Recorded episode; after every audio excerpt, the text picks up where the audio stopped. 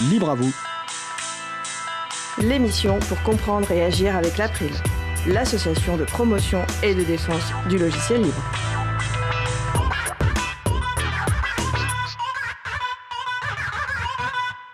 Bonjour à toutes, bonjour à tous. Le département informatique de Paris 8 à Saint-Denis dans le 93.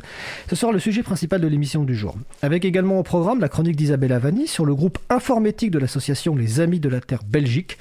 Et également en fin d'émission la chronique d'Antanac sur le thème de la libération et mutualisation des pratiques. Nous allons parler de tout cela dans l'émission du jour. Vous êtes sur la radio Cause Commune, la voix des possibles 93.fm en Ile-de-France et en DAB+, et partout dans le monde sur le site causecommune.fm. Soyez le bienvenu pour cette nouvelle édition de Libre à vous, l'émission qui vous raconte les libertés informatiques.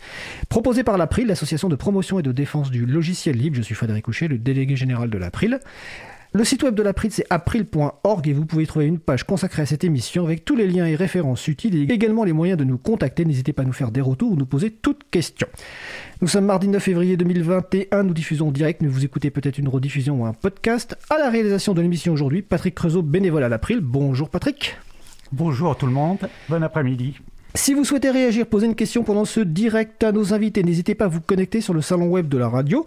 Pour cela, rendez-vous sur le site de la radio, causecommune.fm, cliquez sur le bouton chat et rejoignez-nous sur le salon dédié à l'émission. Nous vous souhaitons une excellente écoute. Et tout de suite, place au premier sujet. Parler d'actions de type sensibilisation menées par l'April ou par d'autres structures. Annoncer des événements libristes à venir, avec éventuellement des interviews de personnes qui organisent ces événements, c'est la chronique Le Libre fait ça comme de ma collègue Isabella Vanni, qui est coordinatrice vie associative et responsable projet à l'April. Bonjour Isabella. Bonjour. Je te passe la parole pour ta chronique du jour. Merci. Aujourd'hui, j'ai voulu euh, échanger avec euh, Rémi Loté du groupe informatique de l'association Les Amis de la Terre Belgique. Rémi, bonjour. Bonjour Isabella. Bonjour.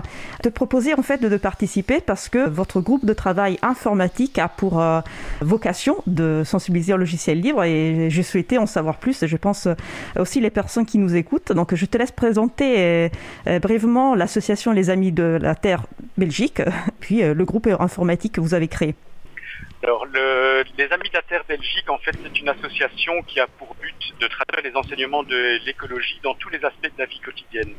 Alors, on parle au niveau privé, mais pas seulement, on est aussi au niveau économique, social, politique, euh, même culturel. Et ça fait partie d'un groupement international, en fait. D'ailleurs, il y a une association sœur en France, qui est les Amis de la Terre France. Au niveau organisation, en Belgique, il y a un siège central qui est à Namur, la ville où j'habite. Et les membres de l'association sont organisés en groupes locaux qui sont un peu disséminés partout sur le territoire et en groupes thématiques qui s'attaquent à des thèmes particuliers, comme le groupe informatique dont je fais partie. Très bien. Et le groupe Euh, informatique, c'est quelque chose, que, si j'ai bien compris, qui a été créé au niveau de l'administration euh, centrale de l'association euh, qui a son siège à Namur, c'est ça? Oui, c'est ça, tout à fait. Et peux- peux-tu Euh, en dire un peu plus quand il est né, pourquoi, quelle mission il se donne? Mais en fait, un des moyens d'atteindre le, le but de l'association, c'est de promouvoir et de participer à la construction d'une économie soutenable, euh, violente, équitable. Dans l'agriculture, on a le bio, le local. En France, vous avez les AMAP. En Belgique, on les appelle autrement, mais c'est le même principe. On a des producteurs locaux qui se transforment et qui se regroupent pour tenter de lutter contre des multinationales. Et le parallèle avec le logiciel libre, c'est presque parfait. Moi, personnellement, je dis souvent que le logiciel libre, c'est le, le bio, le local de l'informatique. Donc la promotion du logiciel libre, ça rentre parfaitement dans la mission de l'association. Ici au siège à Namur, effectivement, ils utilisent le logiciel libre depuis longtemps. Je pense même depuis le début, je suis pas certain, mais je pense depuis le début. Et se sont dit, bah, allons plus loin, hein, comme c'est cohérent avec les missions de l'association, pourquoi ne pas promouvoir activement les, les solutions libres? Donc il y a deux ans, je pense que c'était en mars 2019, l'association a lancé un appel à volontaires pour créer un groupe de support et de diffusion des solutions et services. Donc l'idée, c'est de euh, promouvoir le logiciel libre déjà auprès des adhérents, si j'ai bien compris, de l'association, et aussi auprès du grand public. C'est bien ça? Oui, oui, tout à fait, tout à fait. Le, le- le grand public, euh, les associations, euh, toute personne qui pourrait être intéressée par le logiciel libre, pas seulement les adhérents de l'association. Est-ce que tu es membre de l'association Amis de la Terre Belgique? Non. Ah, donc, donc En ça fait, veut dire pas- que d'autres personnes externes à l'association peuvent participer au- à ce groupe de travail? Oui, oui, tout à fait, tout à fait. Il ne faut pas être nécessairement membre. Euh, Dans le groupe de travail, on a des, on a des libristes, on a des pas libristes, on a des, des débutants, des confirmés, des il n'y a pas vraiment de compétences particulières euh, à avoir, juste la volonté d'apprendre, de pouvoir faire avancer les choses, et évidemment qui consomment un, un peu de temps et d'énergie. C'est quand tu as dit il y a, il y a des libristes et, et il y a aussi de palibristes. Ça, ça, ça, ça, a sonné un peu bizarre dans mes oreilles parce que si on défend la cause du logiciel libre, pour moi, on est déjà, déjà libriste. Euh, peut-être tu, tu voulais dire il y a des informaticiens et informaticiennes et d'autres qui, qui ne sont pas particulièrement geeks. C'est peut-être ça que tu voulais dire. Mais les, les, les gens qui rejoignent le groupe de travail sont nécessairement sensibilisés à logiciel libre, mais ne sont pas nécessairement experts en logiciel libre, ne connaissent pas nécessairement les solutions qu'on va utiliser. Donc c'est aussi, aussi une façon d'en apprendre plus finalement. Tout à fait, tout à fait. Et comment vous travaillez? Qu'est-ce que vous faites des réunions, vous faites des ateliers? Quel est votre moyen de, moyen de travailler? Et quelles actions vous mettez en place justement pour promouvoir le logiciel libre auprès du grand public? Au départ, on, ben, on, se réunissait en présentiel, puis euh, on a été frappé par la pandémie, comme tout le monde, euh, assez rapidement. Donc, on est passé en virtuel. Pour les réunions, on utilise, euh, on a d'abord utilisé Jitsi et maintenant Picnic Donc, ce sont deux solutions libres de visioconférence. Tout à fait. On utilise des, des instances hébergées par l'association de domaine public en Belgique, hein, que je salue et que je remercie au passage. Hors réunion, on, on travaille beaucoup sur Framabox, qui est un, un logiciel bio qui est par Framasoft, que je remercie au passage d'ailleurs. Le, le, logiciel nous permet de discuter sur différents sujets de façon organisée et de, de, prendre des décisions. Et on se réunit, il n'y a pas vraiment de, de, de fréquence définie pour les réunions, c'est un peu à la demande et selon les besoins. C'est-à-dire qu'on se réunit à peu près une fois tous les, tous les mois et demi, tous les deux mois. C'est déjà pas mal. Et, et, par rapport aux actions, aux actions que vous, vous avez déjà mises en place, aux actions que vous prévoyez de mettre en place? Alors, au départ, en fait, on a choisi regrouper le travail qu'on faisait de, au départ sur un, un, thème particulier qui est la, la surveillance, le pistage généralisé. Donc, on est tous un peu de la part de cette société que je ne citerai pas. Je, te, je, te, je t'entends un peu lointain. Peut-être que tu peux, tu peux te rapprocher davantage du téléphone. Je, ah, t'entends ouais, un peu lointain. Voilà. Merci. Donc je disais qu'on a choisi de se concentrer un peu sur le, le, le pistage généralisé dont on est tous un peu victimes. Et le logiciel libre et les services libres peuvent apporter des réponses à, à ce problème-là. Notre première grande action, ça devait être une action de sensibilisation sous forme de la projection euh, du film Nothing to Hide, suivi d'un débat, d'ateliers, de présentations. Enfin, c'était encore totalement défini puisque pandémie oblige, euh, ça a été un peu mis au frigo. Alors on a fait un premier atelier en ligne de sensibilisation à la problématique du pistage, qui a eu son succès. Hein. On a décidé de poursuivre avec des ateliers pratiques sur des points précis qui, permettent de contrer le, et d'alterner des ateliers pratiques avec des ateliers de sensibilisation. On a aussi une association qui nous a demandé un, le, le, package complet, hein, de faire un atelier de sensibilisation pour ses membres et personnes qui travaillent, suivi d'ateliers pratiques. Et alors on participe aussi à la rédaction d'articles, notamment sur le site internet des habilitataires, euh, le, le, prochain article sur les, les solutions de messagerie. Ah, je te perds à nouveau. si tu peux te rapprocher, merci. Mais je ne bouge pas pourtant. Ah, ben, ça, ça doit être le téléphone alors. Bon, beaucoup, beaucoup d'actions, tu, disais, donc on, va dire que le groupe d'abord a, un petit peu réfléchi aux actions possibles, et là vous êtes, euh, vous êtes mûr, vous êtes prêt et prête pour, pour lancer les actions, forcément pas en présentiel, vu le contexte, et, vous, communiquez sur vos actions comment? Tu me parlais de la newsletter, est-ce que vous avez pensé à publier aussi sur l'agenda du livre? Oui, tout à fait. Donc, on publie sur le site des Amis de la Terre, on a la newsletter des Amis de la Terre, et effectivement, on utilise, euh, sur l'agenda du livre.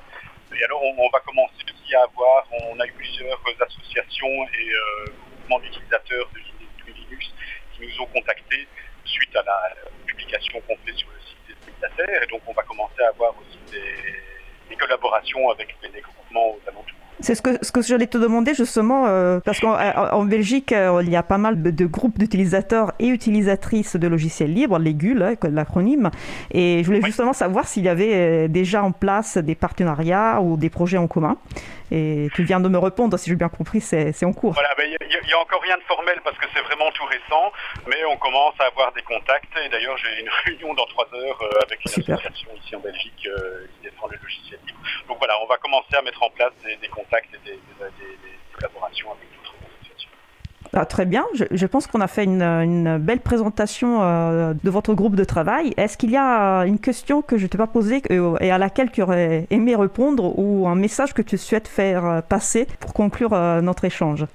Mais je dirais, le, je, je, reviens sur le, ma comparaison, le logiciel libre, pour moi, c'est le, le, le, bio, le local de l'informatique.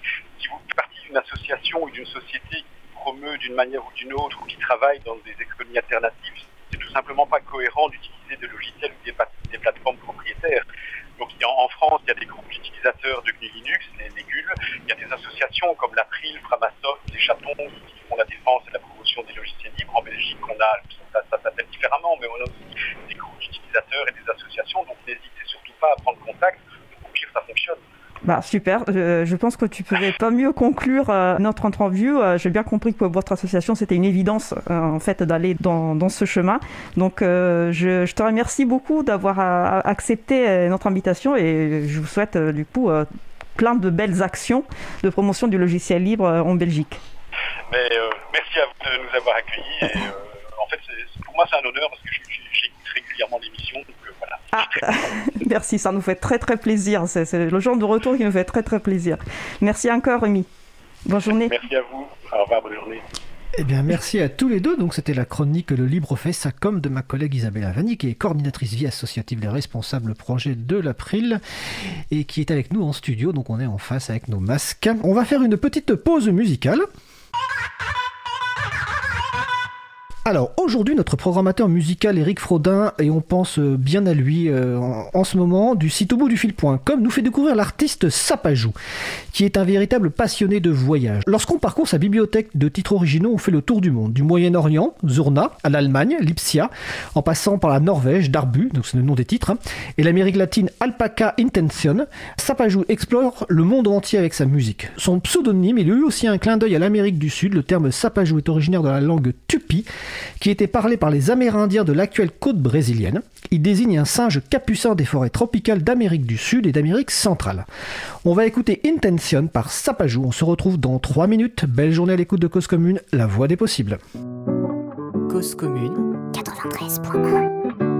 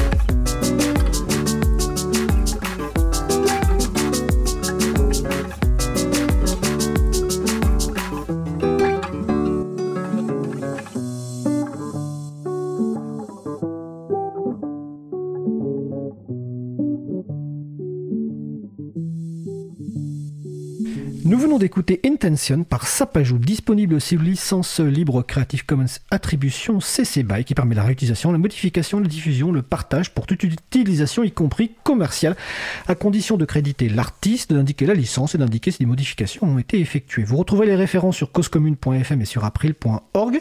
Vous trouvez une présentation de cet artiste sur le site d'Eric Frodin au bout du fil.com et le site de l'artiste, c'est sur SoundCloud.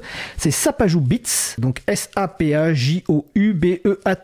mais vous retrouvez les références sur april.org et causecommune.fm. Vous écoutez toujours l'émission Libre à vous sur Radio Cause Commune, la voix des possibles, 93.fm et en DAB+, en Ile-de-France, partout dans le monde sur le site causecommune.fm. Nous allons passer au sujet suivant. Nous allons poursuivre par notre sujet principal qui va porter sur le département informatique de l'université Paris 8 de Saint-Denis donc dans le 9-3 comme on dit dans le 93, avec Anna Papa, maîtresse de conférence en informatique, chercheuse en traitement automatique des langues naturelles, co-responsable de la licence informatique et vidéoludisme à l'Université Paris 8. Bonjour Anna. Ah, bonjour Fred. Également Pablo Rosi avec mon studio, maître de conférence en informatique, chercheur en sécurité informatique et privacy, donc vie privée, co-responsable de la licence informatique et vidéoludisme à l'Université Paris 8. Bonjour Pablo. Hello. Alors n'hésitez pas à participer à notre conversation sur le salon web dédié à l'émission. Vous allez sur le site causecommune.fm, bouton de chat, et vous nous rejoignez sur le salon si vous avez des questions ou des remarques pour nos deux invités. Avant de leur passer la parole pour une présentation individuelle, je vais d'abord euh, faire une petite introduction parce que c'est un grand grand plaisir d'animer aujourd'hui cet échange, qui est la 93e émission d'ailleurs euh, de, de Libre à vous, donc pour parler d'une université qui se situe dans le 93, c'est bien choisi. Pourquoi c'est un grand plaisir? Parce que j'ai bien connu le département d'informatique de Paris 8 pour y avoir fait mes études dans les années 90, pour y avoir passé euh, des nuits. À l'époque, la fac était ouverte 24 heures sur 24, notamment pour les départements d'informatique et d'art. Je ne sais pas si c'est le cas encore, mais on verra tout à l'heure. Et c'était un univers particulier, sans mot de passe, administration sur la plupart des machines, sauf sur certains serveurs. J'ai notamment découvert le logiciel libre. La philosophie de Paris 8, c'était qu'on était libre de faire ce qu'on voulait sur les machines. On était là pour apprendre par la pratique. Alors on a installé des logiciels libres pour nos besoins. J'ai rencontré des gens qui ont changé le cours de ma vie, notamment des personnes qui m'ont expliqué qu'on pouvait avoir un impact sur la société à partir de l'informatique, grâce à l'informatique, et notamment Marc Détienne, qui était chargé de cours et passait souvent des nuits avec nous. Puis plus tard, Richard Stallman, l'initiateur du mouvement du logiciel libre, qui est venu faire une conférence à Paris 8. Assez naturellement, à la fin de mes études en 96, j'ai créé avec quatre camarades l'April, pour faire comprendre, pour faire comprendre, oui, pour faire comprendre, mais surtout connaître le logiciel libre. Donc les liens entre Paris 8 et l'April existent toujours, hein. l'UFR est membre de l'association, et nous y organisons nos assemblées générales depuis quelques années. La prochaine est prévue le 20 mars 2021, malheureusement je pense que ce sera en distanciel vu les conditions. Donc voilà, c'était une introduction, donc c'est une émission un petit peu particulière, et en plus, voilà, j'ai connu Anna euh, à l'époque de, mes, de nos études communes à, Paris 8. Exact. Alors, première question justement, ben, une présentation individuelle, on va commencer par Anna, qui est au téléphone avec nous, donc Anna Papa. Oui, bah, merci de, de, cette invitation Fred, effectivement, ça ça me fait penser euh, aller quelques années en arrière quand on était étudiant en, en informatique.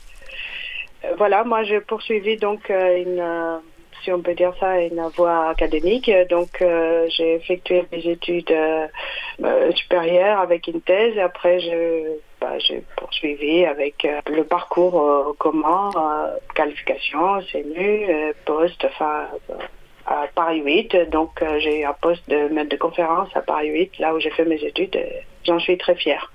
Voilà. Et depuis, j'enseigne et j'ai été bon, responsable de différents formation, mais depuis cette année, avec Pablo Rosi, on est co-responsable, enfin, j'ai l'aide pour la responsabilité de la licence informatique. D'accord, merci Anna. Donc justement, bah, Pablo Rosi, petite présentation.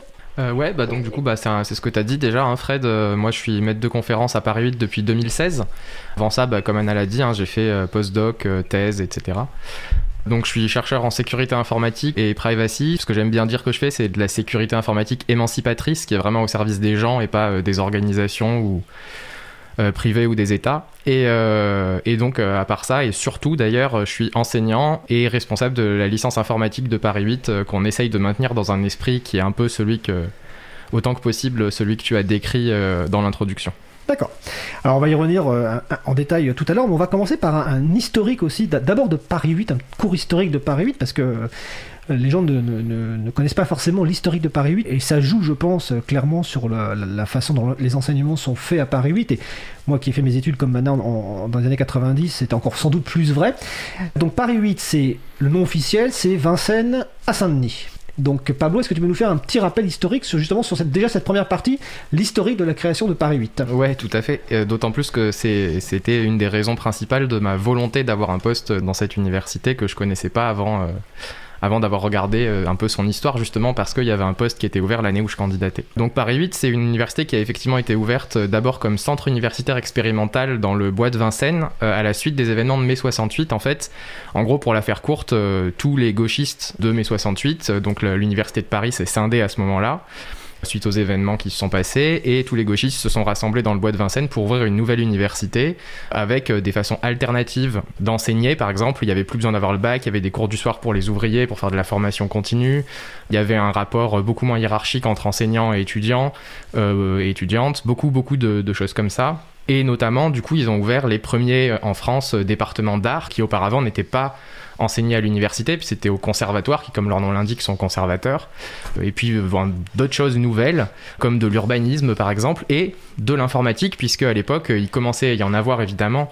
Donc c'était en 68, il faut savoir que le premier département d'informatique dans le monde, c'est à l'université de Purdue en 62, et le premier département d'informatique universitaire en France, bah, c'est Suite Paris 8. C'est Suite Paris 8 C'est pas l'un des premiers, c'est vraiment le premier? C'est le premier. Il y avait déjà de l'informatique, hein, mais pas de département, universitaire dédié à ça.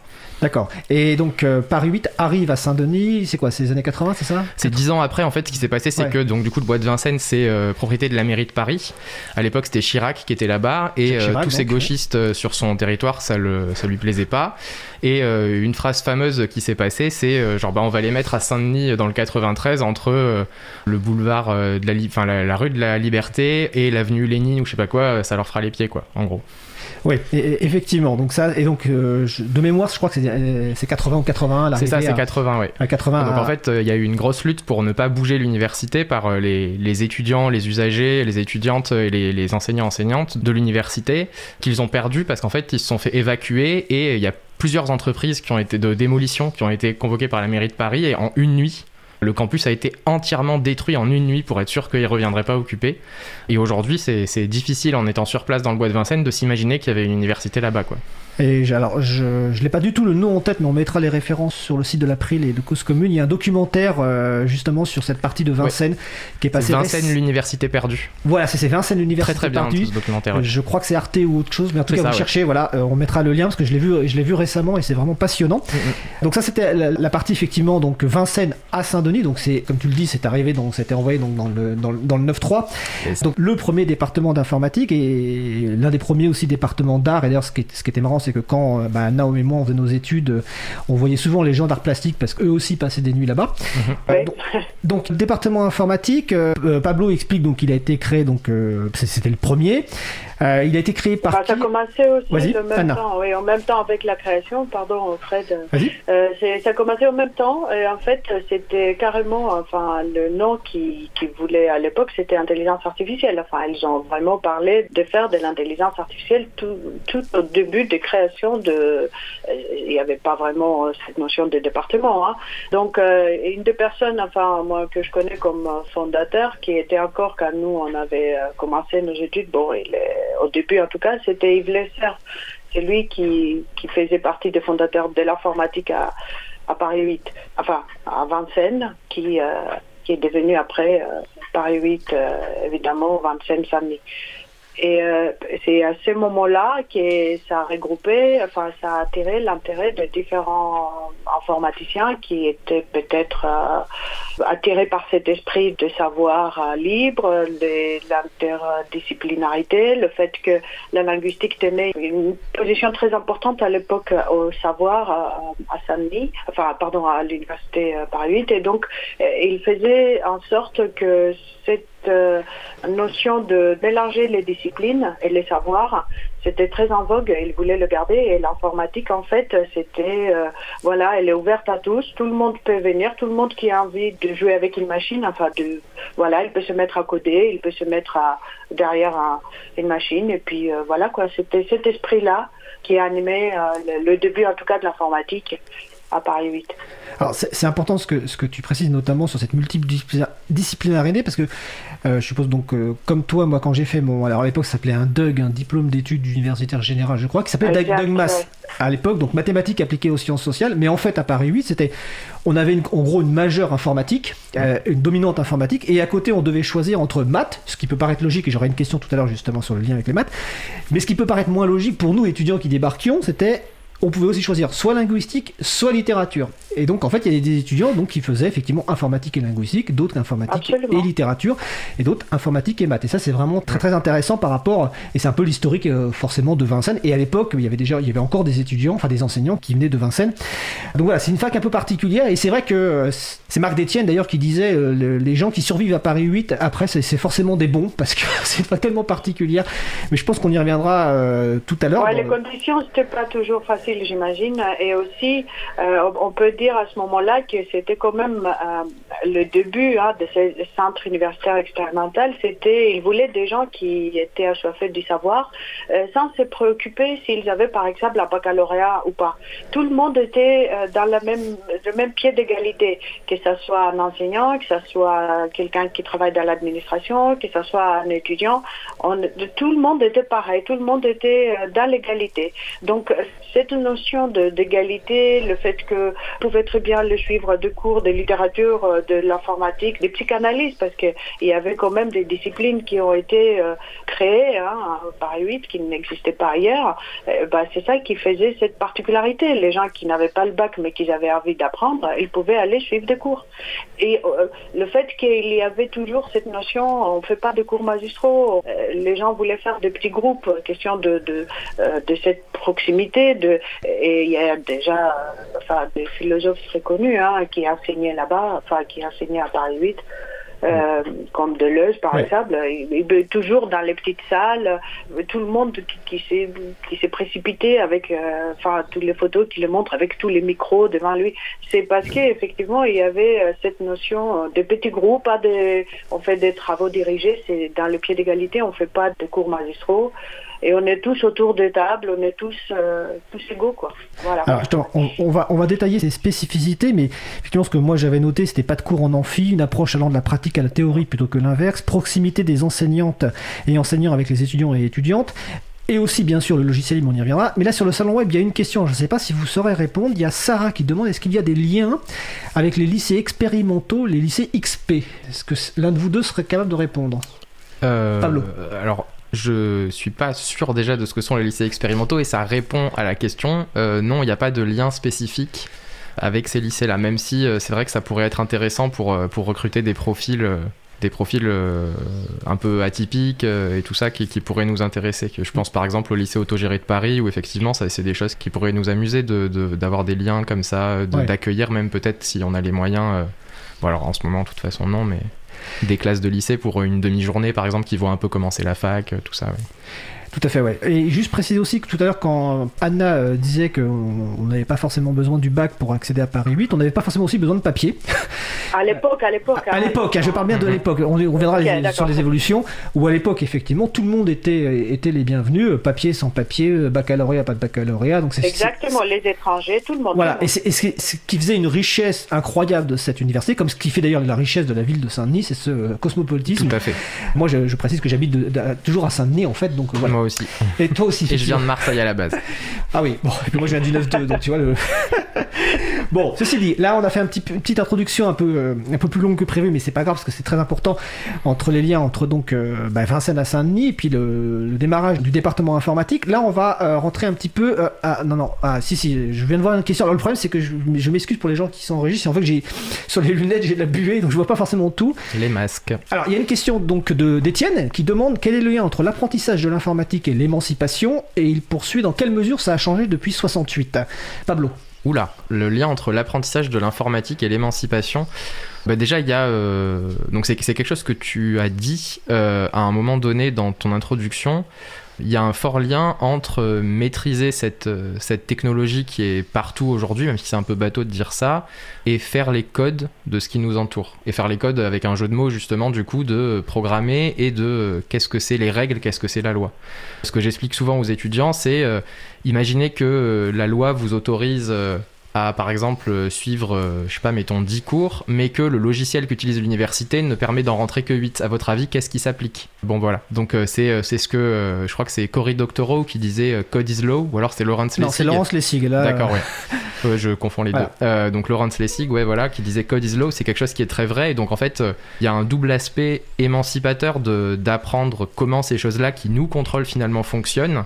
Et le, revers de ça, c'est euh, du coup la responsabilité qu'on a quand c'est nous qui devenons les gens qui développons ces choses-là. D'accord. Et c'est quelque chose qui nous tient à cœur, euh, le lien avec la société. C'est quelque chose que qu'on veut vraiment faire transmettre à nos étudiants et étudiantes dans l'information. On est par exemple, je pense, une des seules, voire la seule formation euh, en informatique où il y a un cours d'histoire de l'informatique qui est obligatoire et qui est l'occasion justement de, parler énormément de, de politique, euh, de social, d'écologie et de justement contextualiser politiquement, socialement ce rôle d'informaticien, d'informaticienne et de la technologie qui malheureusement est beaucoup plus asservissante qu'émancipatrice aujourd'hui. Tout à fait. Et à, à mon époque, euh, dans les cours de maths qu'on avait, il y avait des cours de maths vraiment euh, maths-maths, et puis il y avait des cours d'histoire de maths. Hum, Il y a Euh, toujours, ouais. Il y a toujours Bon, bah, Ouais, c'est- ouais. très bien. Le département mathématiques de Paris 8 est toujours beaucoup, beaucoup focalisé sur l'histoire des mathématiques. ouais. D'accord. Alors, on va parler un petit peu des spécificités de cette formation. On va commencer par la première. Bon, la première, en tout cas celle que j'ai choisie en- en premier, parce que ce qui m'a le plus impressionné à l'époque, c'est euh, dès la première année, on fait de l'informatique. On travaille sur des machines, on voit un peu de théorie, mais en fait c'est d'abord la pratique. Mhm. Et comme je le disais tout à l'heure en introduction, euh, lors de la, la séance d'accueil euh, que j'avais eue, en fait les, les enseignants qui étaient là expliquaient voilà, il n'y a pas de mot de passe administration sur la plupart des machines parce que vous êtes là pour apprendre, donc vous faites ce que vous voulez, éventuellement avec les risques, mais vous êtes là pour apprendre. Donc cet aspect pratique fondamental est important. Qui veut commencer sur ce sujet-là?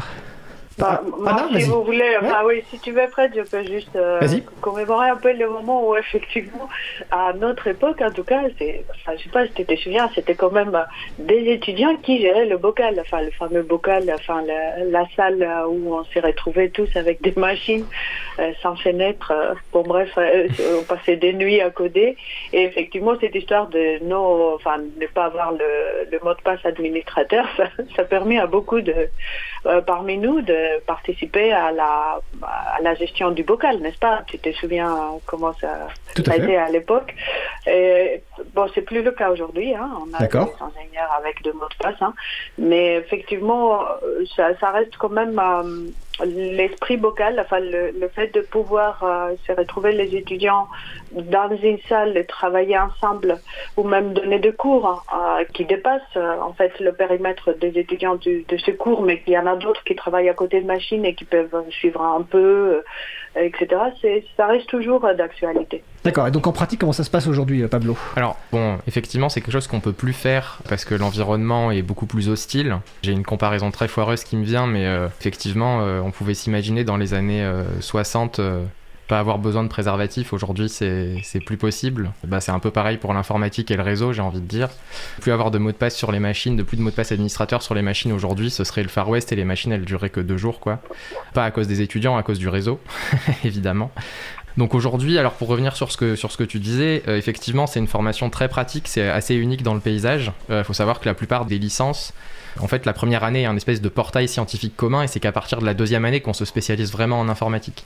À Paris 8, on a fait le choix de garder cet aspect spécifique de dire bah, dès la première année on peut faire à 100% de l'informatique si on a envie ou on a toujours un système de majeur mineur comme tu le décrivais avec une majeure informatique et une mineure qui peut être prise en mathématiques comme tu disais et on a des accords avec les départements d'art Euh, on a une étudiante qui fait une mineure en philosophie aussi de euh, cinéma musicologie Ah donc ça, exemple. ça existe toujours ce principe. Ce principe existe toujours et la mineure qu'on propose en interne par défaut, nous, c'est une mineure qui s'appelle conception et programmation de jeux vidéo parce que le jeu vidéo est un objet d'étude justement qui permet de mettre les mains dans le cambouis euh, et de toucher à un peu tout, c'est-à-dire euh, du graphisme, euh, de la programmation réseau, de l'intelligence artificielle, enfin ça touche à beaucoup beaucoup de, Le- de le- sujets de l'informatique. L'objectif, c'est pas que les gens deviennent développeurs ou développeuses de jeux vidéo, mais qui justement, ils, ils Sauf s'ils ont envie, mais sauf oui, s'ils ont ça. envie, C'est plutôt qu'ils découvrent l'ensemble des choses possibles à faire C'est ça, avec Ah, toujours une, une, une formation avec euh, les mains dans le cambouis, c'est-à-dire les, les, les mains sur le clavier, beaucoup de programmation et tout ça. Donc il y a toujours cet aspect-là de, de les étudiants et étudiantes sont beaucoup sur les ordinateurs et font beaucoup de projets,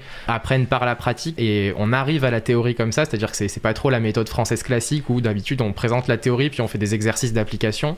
Nous, on va essayer plutôt de présenter la pratique et amener par la pratique à se poser les questions qui nous amènent à justifier de parler de la théorie. C'est un peu, alors évidemment, c'est compliqué à faire tout le temps exactement comme ça, mais c'est ça la philosophie de la formation en tout cas. D'accord. Et est-ce que euh, le bocal est toujours ouvert 24 h sur 24 ou c'est plus le cas non plus?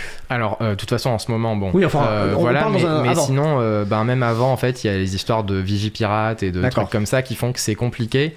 Mais c'est arrivé à certaines périodes, alors que moi je suis pas Paris depuis longtemps, seulement depuis 2016, je connaissais pas la fac avant. Mais c'est arrivé que le bocal soit ouvert la nuit et que des étudiants restent, restent bosser la nuit dedans encore, mais c'est- quand même plus la même chose que. Oui, et puis le contexte n'est plus le Ouais. même parce qu'à l'époque on avait peu d'ordinateurs à la maison, dans les Mm. années 90 pour ce qui me concerne. Aujourd'hui les gens ont des ordinateurs chez eux, donc Alors, le contexte. les gens ont des ordinateurs Enfin, chez eux. chez- chez eux, oui, on va Ça y revenir tout à l'heure. Ça dépend fois, qui. hein. Oui, on va y revenir tout à l'heure justement sur la partie les On reste étudiants dans le et étudiantes. 93. ouais. Oui, on reste dans- quand même dans, dans le 93. Donc voilà, donc une, une formation vraiment très pratique. Et donc quel type de langage ou quel type de, de projet sur lesquels travaillent les étudiants, Anna, en- notamment en première année quand ils arrivent? Alors, euh, en première année, euh, on fait euh, beaucoup par l'exemple. hein. on leur donne, euh, on commence en fait à, mettre la main de- dans différents langages de programmation. On fait un petit tour. euh, bon, on commence déjà à leur montrer un peu l'environnement. Souvent, ils connaissent, ils connaissent pas. hein. Ils viennent avec des machines. euh, Enfin, ils sont pas très, on va dire, à l'aise avec euh, Linux, tout ça. On leur montre un tout petit peu l'environnement, comment on fait des petits scripts avec. à la rigueur, on commence avec le shell, tout ça. On fait un peu de, l'explication entre quels sont les différents types de langages. Et bon, on insiste pas mal sur le. Là, actuellement, je pense qu'on fait plus Python. Euh, ça dépend de. Voilà, on suit un peu l'évolution aussi. On fait du C, euh, on fait toujours enfin, du, euh, du racket. Hein. On évolue. Hein. L'ISP a évolué. Enfin, mais en tout cas, on garde toujours un peu euh, dans l'esprit de montrer les différents aspects euh, d'approche pour résoudre un, un problème. Et euh, moi, je continue à donner des cours à prologue. Hein. Donc euh, voilà, c'est toujours dans cet esprit-là. On montre de, des petits jeux, souvent, parce que ça, c'est quand même plus attrayant pour les premières années. Chacun avec son domaine. Euh, Je fais par exemple peut-être plus d'exemples sur la logique. Pablo, il va faire plus avec, euh, je sais pas, des jeux avec euh, sécurité. Les autres, ils vont faire des jeux avec euh, ou qui impliquent les images. Enfin, voilà, on essaye chacun de mettre un peu ce qui l'intéresse un peu dans les petits projets.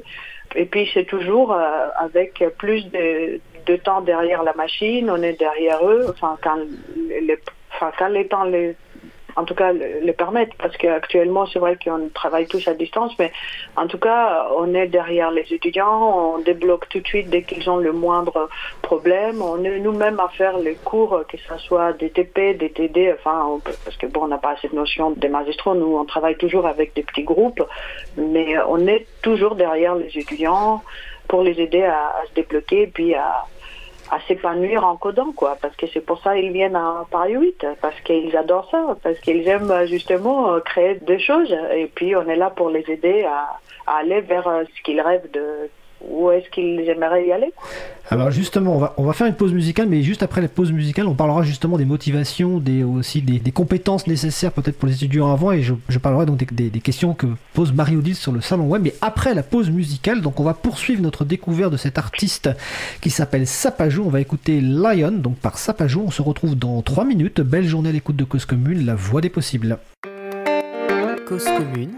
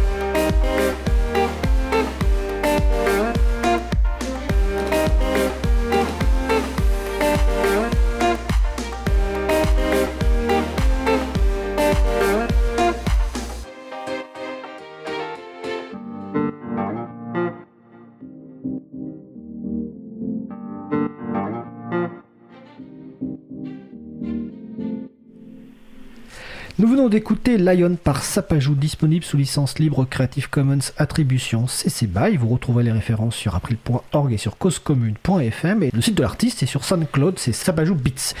Vous écoutez toujours l'émission Libre à vous sur Radio Cause Commune, la voix des possibles, 93.1 FM et en DAB+, en Ile-de-France, partout dans le monde sur le site causecommune.fm. Nous discutons actuellement du département informatique de l'Université Paris 8 avec nos invités, Anna Papa, euh, maîtresse de conférence en informatique, et Pablo Rosi, maître de conférence en informatique et co-responsables tous les deux de la licence informatique et vidéoludisme à l'université Paris 8. Alors, juste avant la pause musicale, je disais qu'on parlait un petit peu des motivations des étudiants. Anna nous, de parler un petit peu des étudiants qui arrivaient. Et une des questions donc on peut se poser, on peut se poser plusieurs questions par rapport aux étudiants, mais notamment Marie-Odile sur le salon web. Alors je vous rappelle que vous pouvez participer, hein. vous allez sur causecommune.fm, bouton de chat, salon euh, libre à vous. Marie-Odile nous demande les étudiants doivent avoir quel bac et est-ce que les étudiants doivent avoir fait beaucoup de maths avant de candidater à l'université pour le département informatique? Anna. Et puis après Pablo. Oui, je pense que je dirais non, c'est pas nécessaire du moment. Pour nous, c'est plus la motivation qui compte, c'est-à-dire quelqu'un qui a même qui a fait un bac littéraire, hein, qui euh, qui aime coder, qui aime la programmation, qui aimerait bien apprendre à faire l'informatique pour créer des choses qui lui plaisent. Bah oui, on l'accepte, il n'y a pas de souci. C'est pas c'est pas une, une, prérogative. Pablo, il peut rajouter effectivement. D'accord, donc il n'y a pas forcément, euh, même si on est mauvais en maths ou mauvaise en maths, c'est pas un problème pour candidater à, la licence informatique donc, euh, donc maintenant, on est obligé de passer par euh, Parcoursup, vous savez, pour les candidatures en, licence. Ouais, voilà. Euh, donc sur Parcoursup, il y a un truc qui s'appelle le projet de formation motivé. Alors c'est pas partout comme ça, mais nous, on les lit, c'est projets de formation, et c'est ça le premier critère. C'est une sorte de lettre de motivation? C'est ça, ouais, une genre de lettre de motivation.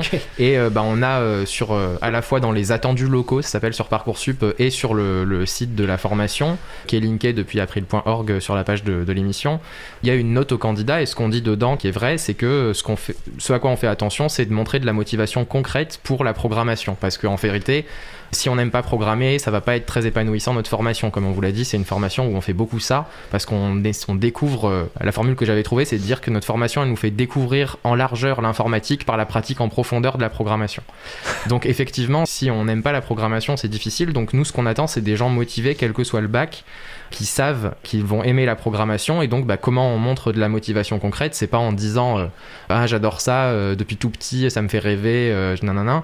non, c'est dire bah j'ai pris le temps, j'ai pris au moins un après-midi pour aller sur internet. On donne des liens sur le site hein, pour tester la programmation. J'ai installé Python par exemple et j'ai fait un petit programme. J'ai trouvé ça super excitant, c'était marrant, c'était je sais que j'adore ça.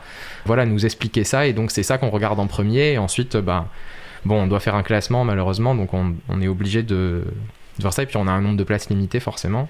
Il y a combien de places d'ailleurs On est à 70 places sur Parcoursup maintenant. Ok.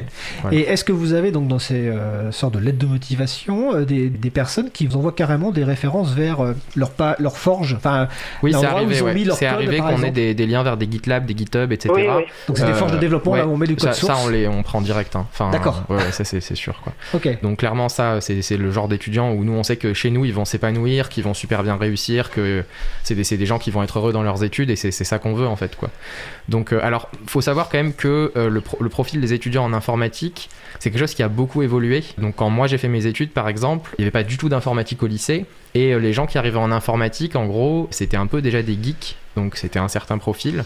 Ces dernières années, les profils qui arrivaient en première année en informatique, bah, c'était euh, des gens, beaucoup, et c'est tout à fait légitime, qui allaient par là, pas toujours, mais souvent un peu par défaut, parce que c'est un domaine qui embauche par exemple.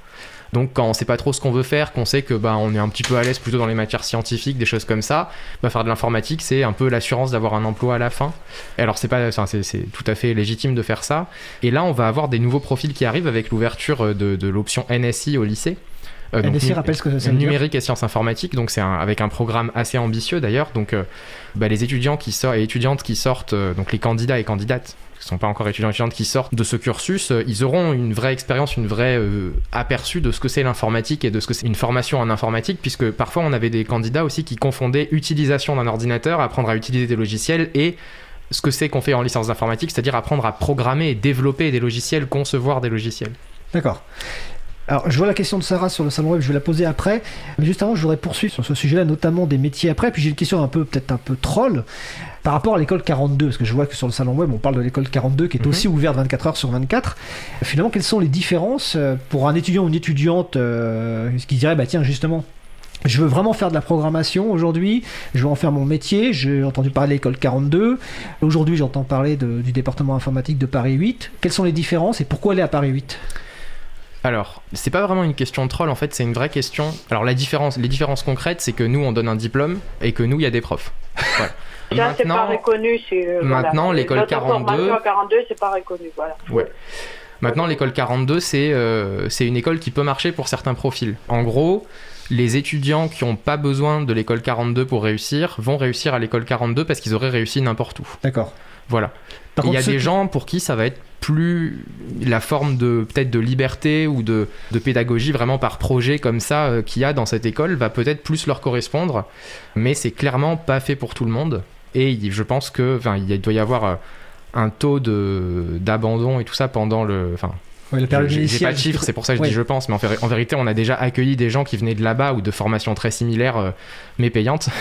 L'école 42 a l'avantage d'être gratuite quand même, mais même si elle reprend le modèle de certaines autres écoles, on a déjà accueilli des gens donc, euh, qui candidatent directement en deuxième année, par exemple, ou quoi, qui ont besoin d'un petit peu d'encadrement, qui ont besoin de, de juste d'avoir des profs, qui ont besoin d'avoir un contact et surtout des, un encadrement pas forcément que pédagogique, mais aussi euh, pour euh, éviter le boys club ou les choses comme ça qui peuvent se passer dans certains types d'établissements On comme va en ça. parler juste après, justement.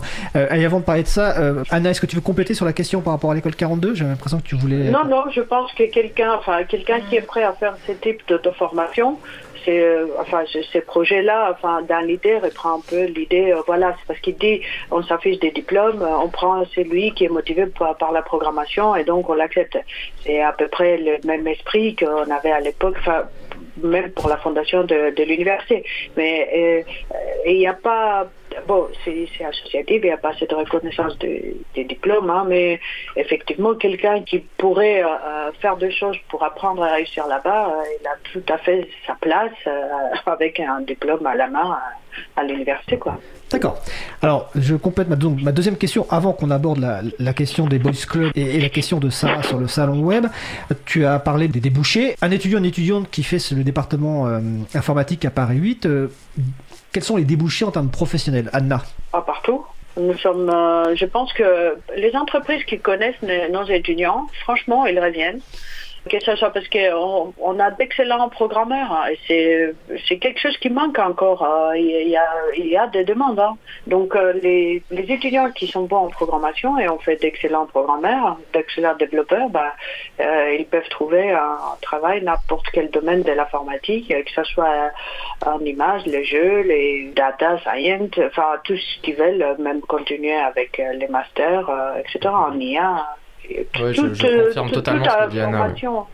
Pablo Je, je confirme totalement ce que dit Anna. Effectivement, c'est, on a des super bons retours des stages des étudiants en général.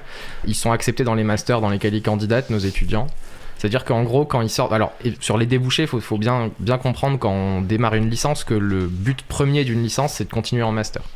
La plupart des, collègues chez qui on envoie des étudiants en master, que ce soit euh, à Paris 8 évidemment, mais même dans d'autres formations, parce que par exemple, euh, bah, moi je connais un peu les trucs en sécurité, ben bon, il y a un super bon master euh, à Limoges, il y a des très bonnes formations à Rennes, qui est la ville de la cybersécurité en France maintenant.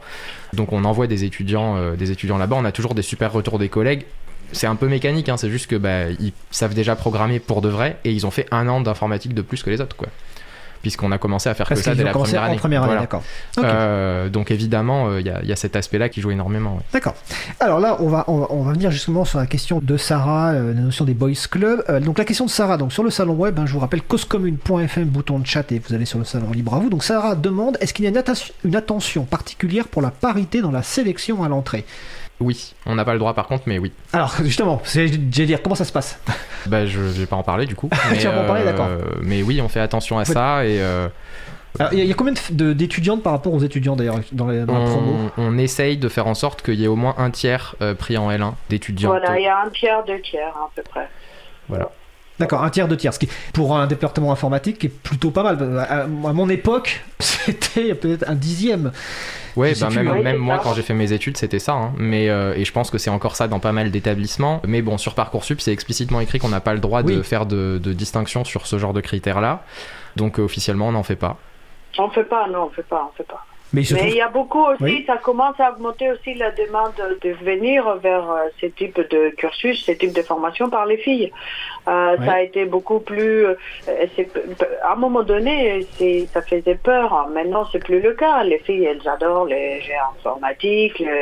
enfin, c'est- c'est pratiquement très. Enfin, au niveau de démocratisation, on va dire, mais c'est aussi c'est très partagé au niveau goût par les filles et les garçons. Donc, euh, on a quand même plus de demandes aussi. Donc, c'est pas la peine de faire euh, cet effort, on va dire. Parce qu'on a suffisamment de demandes pour être dans le tiers euh, de tiers. Voilà. D'accord. En tout cas, c'est, ça correspond à ça, pratiquement au niveau demande et par rapport à l'acceptation. D'accord. Je vais juste rappeler qu'on a, on a consacré plusieurs émissions à cette euh, question, notamment de, de la place des femmes dans l'informatique. Euh, Il y en a plusieurs. Vous avez sur le, je vais pas toutes les citer parce que je crois qu'il y en a ou- trois ou quatre euh, sur différents sujets. La dernière étant assez récente avec euh, Adatech School, euh, Django Girls Paris. Et je vais avoir un trou de mémoire sur la troisième structure, mais je fais confiance à la régie pour me le signaler. La question des boys, euh, je crois que c'est toi qui as parlé de boys club d'ailleurs. Ouais. Bah donc ma question, bah, est-ce qu'il, comment ça se passe justement entre les étudiantes et étudiants, parce que bon, on on connaît le, le monde, enfin on connaît le monde informatique et le monde masculin. euh, comment ça se passe à Paris 8 Bah nous on essaye de faire très attention à ça. Donc par exemple dans la réunion de rentrée, euh, je, prends du temps pour faire un, pour dans la présentation de la formation et tout ça. Donc euh, je, je prends du temps toujours pour euh, bien mettre les choses au clair sur le fait qu'on tolère pas les euh, discriminations, les choses comme ça, qu'on tolère pas le harcèlement, qu'on tolère pas ces choses-là. On a une certaine proximité avec nos étudiants, on est étudiantes, on a la chance donc comme Anna le disait, de, on, ne fait pas de cours en amphi, on a tous les étudiants par groupe, donc euh, les étudiants de première année sont répartis en trois groupes chez nous, et un même cours est donné du coup par trois enseignants qui vont faire entièrement le cours, euh, et enseignantes qui vont faire entièrement le cours, donc les cours magistraux, les TD, les travaux dirigés, les travaux pratiques, les projets, l'évaluation euh, qui vont le faire à leur sauce avec leur groupe et en fonction du groupe, etc. aussi. Et donc du coup, bah, cette proximité, elle nous permet de quand il y a un souci, que les étudiants osent nous en parler. On a aussi des étudiants tuteurs et tutrices, donc ce qu'on appelle les tutrices, qui font le relais aussi quand il y a besoin, par exemple. Ça c'était quelque chose de très important. Enfin, je, sais- Mm. sais pas si dans d'autres facs oui, on l'avait aussi. ouais. Mais effectivement, comme moi j'ai fait mes études, ce- cette notion de, de- de tuteur et tutrice pour les, Mhm. euh, pour les nouveaux et les, encadrés par les anciens, enfin c'était vraiment fondamental. Ouais. Et bah, je peux raconter une anecdote de quelque chose qui m'a beaucoup touché cette année, par exemple. Dans un groupe de L1 cette année, on a une personne non binaire. Et j'ai quelque chose, j'avais un peu, euh, je faisais attention à ce que ça se passe bien, et j'ai rien eu à faire pour que euh, ses camarades, en en parlant, utilisent le, le pronom Yel, par exemple. Trouvais pronom ça neutre, super. donc. Oui, voilà. Euh, visiblement, ça n'a posé de problème à personne. Et euh, enfin, en tout cas, j'en ai pas eu écho. Il y a sûrement eu une discussion entre eux et entre elles, visiblement, parce que ça m'étonnerait qu'ils arrivent tous en, en L1 Naturellement avec déjà euh, ouais. la connaissance de ces trucs-là et la déconstruction nécessaire à, à l'utiliser euh, de manière euh, totalement normale, quoi. Mais c'était le cas dans nos échanges assez rapidement après le début de l'année. Euh, donc j'ai l'impression que ça se passe plutôt bien et que les choses bougent dans le bon sens de ce côté-là, même si c'est sûr faut rester vigilant et vigilante tout le temps, quoi. D'accord. Est-ce que vous voulez rajouter quelque chose sur cette partie spécifique Ah bah oui, enfin je veux dire, j'allais dire, est-ce que vous voulez rajouter quelque chose? On a oublié une spécifi- spécificité importante de la licence, avant qu'on parle des conditions actuelles de la pandémie des étudiants, une spécificité historique même, c'est la place du logiciel libre. Et- Quelle est la place du logiciel libre dans la formation euh, du département informatique Euh, Anna, on va commencer par Anna. C'est central. On n'a rien de propriétaire, je crois. Franchement, c'est. euh, J'ai appris comme ça, on continue comme ça, et c'est. euh, je pense qu'on va continuer comme ça. hein. Mhm. C'est, euh, les- on- tout, l'esprit du partage, on le passe, enfin, on travaille avec, on le fabrique et on le partage. Enfin, je veux dire, c'est, c'est- ça, la question se pose même pas. Parfois, j'ai dit aux étudiants, je, parce qu'ils me disent, madame, ça se passe comme ça sur je, je sais pas, j'en ai pas vu depuis les années 90, mais oui, je vous crois, enfin, mais voilà, vous pouvez faire ceci avec.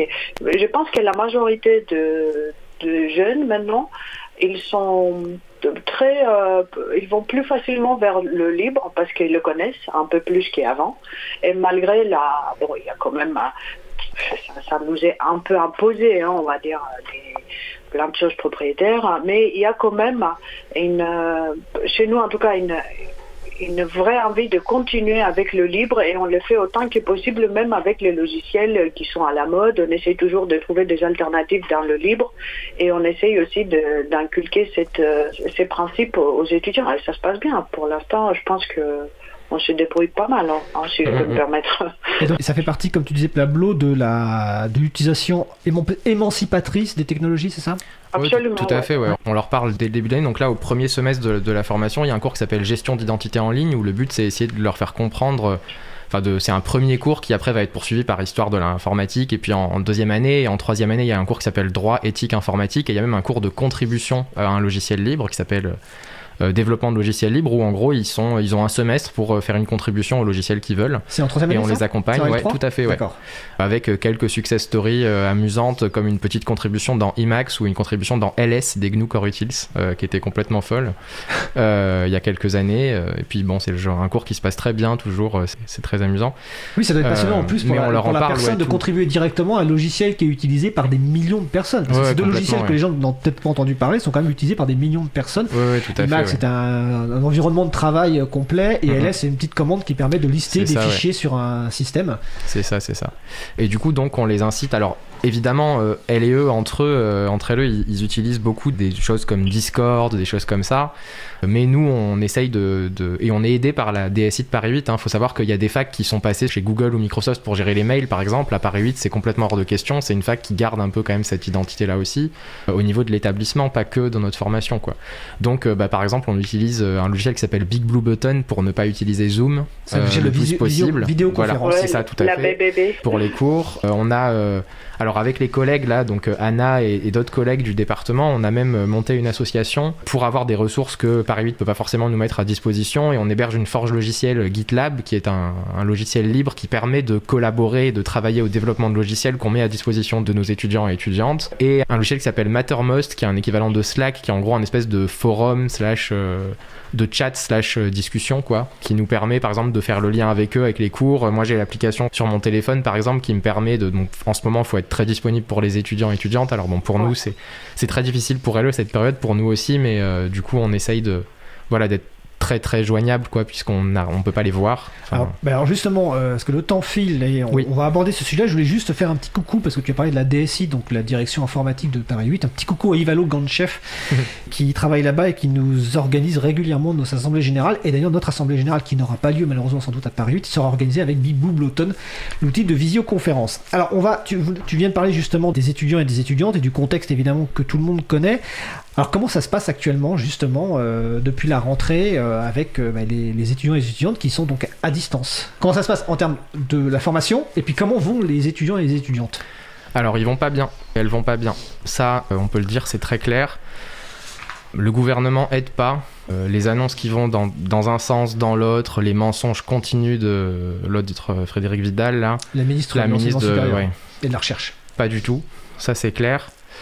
Donc nous, il faut savoir qu'on est dans une situation un peu particulière où euh, ben, on a des, quand même des gros effectifs étudiants, étudiantes par rapport au nombre qu'on est euh, d'enseignants et aux tailles de nos salles informatiques. Alors c'est en train de s'améliorer parce qu'on a une grosse lutte. Euh, donc, dont on était déjà venu parler dans cette émission qui, a, qui aboutit. Là, on a trois postes ouverts au concours un poste de professeur agrégé, un poste de maître de conférence et un poste de professeur des universités pour la rentrée prochaine. Et on a eu cette diminution de, la capacité d'accueil euh, sur Parcoursup de 90 à 70, mais malgré tout, on a des gros effectifs. Et donc, on a commencé par exemple cette année, avant que le gouvernement annonce le, confinement euh, qui, a, qui, a, eu lieu, en demi-groupe pour, faire, euh, pour que les étudiants puissent venir à la fac quand même. Puis ensuite, quand ils ont mis la jauge à 50% de capacité d'accueil, ben, la réalité, contrairement à ce que raconte et ment la ministre dans les médias, c'est qu'un demi-groupe, eh ben ça rentre pas dans une demi-salle en fait, ça déborde. Donc quand on a une salle avec 32 places par exemple et que les groupes ils font 45 étudiants ou étudiantes, ah et eh ben un demi-groupe, euh, quand on a mis les jauges des salles à 50%, ça rentre plus. Donc on est passé trois semaines avant tout le monde en distance complet. Et en fait, bah, pour revenir sur ce que tu disais tout à l'heure, euh, de que je fais des guillemets avec mes, mes mains autour de ma tête, aujourd'hui tout le monde a un ordinateur chez lui, chez elle. Ben non. Et donc du coup, bah, nos salles informatiques sont depuis, euh, depuis ça utilisées du coup par euh, les étudiantes et les étudiants qui n'ont pas forcément chez elles ou chez eux d'ordinateur ou de connexion internet qui sont ou juste euh, le calme nécessaire pour pouvoir suivre dans des bonnes conditions leurs cours à distance et qui du coup viennent se mettre dans les salles de TP en respectant. Donc on a, on a attribué des postes euh, à chacun, chacune, pour qu'ils respectent qu'il n'y ait qu'un poste sur deux qui soit utilisé, les jauges sont respectées, euh, tout ça, tout ça. Et du coup, bah, c'est, par exemple, quand la ministre dit mais on va faire venir les étudiants et les étudiantes euh, un jour par semaine ou à 50% pour les L1, bah non, en fait, c'est pas vrai, elle ment, on peut pas, quoi. Parce que bah, les salles, elles sont utilisées par des étudiants de toute année, toute la formation, qui ont besoin, pour suivre leur cours à distance, d'être dans les conditions de la salle de la fac, parce qu'il y a l'ordinateur, il y a la connexion, etc. Et donc euh, l'UFR, euh, donc euh, STN, qui est l'ancienne UFR mythique, dans lequel il y a notre département informatique, a payé par exemple des casques aussi Pour fournir aux étudiants. pour les étudiants qui ont besoin ce D'accord. genre de choses là ouais. Ok. Parce qu'on va aussi rappeler, on va rappeler encore une fois que c'est à Saint-Denis Mm. qui a et qui a sans doute la problématique aussi pour les étudiants. euh, beaucoup d'étudiants et étudiantes de Saint-Denis doivent sans doute, enfin devaient sans doute travailler pour payer une partie de leurs études. Ah, c'est la cas- majorité de. c'est le, le facteur numéro un d'abandon ou d'échec. Il faut savoir que donc euh, en L1, on- enfin en, en- en gros, on diplôme en L3 à peu près un tiers de l'effectif qu'on a en L1. D'accord. Et effectivement, les gens qui sortent de chez nous après 3 ou 4 ans, c'est des monstres. Ils, ils sont pris partout où ils veulent, ils sont super bons, etc. Comme tu disais, quand on, quand on, sort, de, quand on sort de cette licence, euh, Oui, on a la CNIAC et on, Voilà, on réussit partout. même pas que la niaque, juste on est bon et Oui. bonne tout simplement quoi. Genre ils sont forts, ils sont fortes vraiment. C'est, c'est, je suis tous les jours impressionné par nos étudiants euh, et nos étudiantes. Mais par contre, euh, un des gros facteurs de, d'échec à l'université, et ça c'est chez nous comme partout, hein, mais sauf que chez nous il y a beaucoup de gens qui sont dans cette situation-là, c'est d'avoir un emploi à côté avec des horaires. Alors nous on fait plein d'efforts hein, pour que ça se passe bien. Par exemple. euh, vous pouvez regarder sur le site de la formation les emplois du temps. Je fais énormément d'efforts quand je fais les emplois du temps pour que chaque groupe ait au moins un jour entier libre par semaine plus une autre demi-journée. Pour essayer qu'ils sachent dès que possible quand c'est qu'ils vont avoir un jour complet dans la semaine de dispo pour pouvoir bosser à côté, par exemple, faire ce genre de choses-là. C'est des attentions qui sont pas présentes dans toutes les formations, qui en ont pas toutes autant besoin, hein, faut bien le dire. À partir de la L3 aussi, on est ouvert en alternance. Alors, euh, c'est pas forcément quelque chose que dans l'absolu je euh, j'approuve à 100%, mais ça permet au moins d'avoir euh, pour certains étudiants une rémunération et un emploi avec des horaires prévus qui collent avec la formation et un contenu et des missions à, à faire dans leur travail qui collent avec la formation aussi. Donc en ce sens-là, c'est intéressant et donc on essaye de faire en sorte que ces choses-là se passent bien, mais oui, il y a beaucoup de nos étudiants qui ont un boulot à côté, énormément. Et euh, là, j'étais en train de regarder euh, une, une actu qu'on avait publiée quand vous aviez, euh, quand le collectif des enseignants et enseignantes de la licence informatique de Paris 8 avait exprimé les, les- les problématiques. Et tu avais cité, tu avais indiqué qu'avoir passé l'équivalent de 5 mois de travail supplémentaire pour pallier au manque et de, sur, et de sûr ne pas être le seul de tes collègues à te surinvestir dans, Mm. dans l'enseignement. Anna, sur, ce, sur cet aspect étudiant, surinvestissement, comment tu le vis, toi? Et comment le vivent tes étudiants et étudiantes? Écoute, euh, Fred, il faut être, euh, euh, il faut être honnête. hein. Si on fait ça à Saint-Denis, c'est vraiment, euh, je pense que quelque part, on est des gens passionnés, on aime ce qu'on fait. Il n'y a pas, euh, tu sais, pour, pour faire le boulot d'enseignant-chercheur et avec des conditions un peu, allez, je vais pas dire difficiles, mais par exemple pas à ce qu'on devrait en avoir. C'est très compliqué. C'est vraiment notre passion pour l'enseignement, le fait qu'on aime cette euh, interaction avec les étudiants euh, et la recherche aussi, bien évidemment, même si les conditions pour la faire, ça devient de plus en plus difficile. On est tous en double notre service au niveau horaire. Ah, c'est ça qui nous a épuisés. Donc, effectivement, entre, euh, à force d'épuiser, épuiser, au bout d'un moment, c'est intenable. Donc, euh, voilà, on a pu, avec cette lutte, euh, gagner ces trois postes. T'imagines, hein, c'est des postes qu'on devrait avoir, mais là, on parle, on les a gagnés. Enfin, bon, tu vois les Oui. difficultés que nous avons. On espère qu'à partir de la rentrée prochaine, ça va être un peu plus cool pour nous. De, on va trouver un, un peu un, un travail plus serein parce qu'on ne sera pas obligé, parce que là, on est obligé pour faire tourner la formation de travailler au-delà de ce qu'il faut et, et même avec des contraintes. euh, bon, je vous dis pas maintenant avec euh, cette distance-là, mais enfin, même euh, sur place parfois. Mais voilà quoi, c'est notre Ouais, passion, c'est le fait qu'on est, on reste toujours proche de nos étudiants. Les étudiants, ils- je pense qu'ils, je le crois, hein, qu'ils se sentent à l'aise pour venir nous parler clairement. Même maintenant avec la distance euh, qui est entre nous, le fait, euh, on chatte beaucoup. Euh, dans le chat parfois, euh, euh, voilà, on se parle comme si on était, enfin bon, je vais mettre euh, euh, une espèce de copinage entre guillemets, mais il y a cette proximité en fait dans nos échanges. Ils nous disent qu'ils vont pas bien quand c'est le cas, et puis euh, ils savent qu'on est près d'eux. On a fait cette, euh, comme Pablo il a dit, on a fait cet inventaire, on a vu les besoins de chacun au tout début de l'année. Qu'est-ce qu'il manque? Micro, écouteurs, ordi, écran, caméra, enfin, on a tout, tout, tout mis en place pour que tous les étudiants en licence puissent venir avoir au moins un ordi dédié à eux, qui puissent, euh, comme ça, ils peuvent euh, suivre les cours sans avoir euh, d'autres préoccupations, quoi.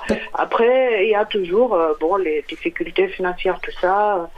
on essaye de les orienter vers les assos, tout ça. Il y a beaucoup qui se fait à Paris 8. Hein. Il n'y a pas, en général, hein, il, y a, il y a une dynamique pour aider les étudiants assez forte.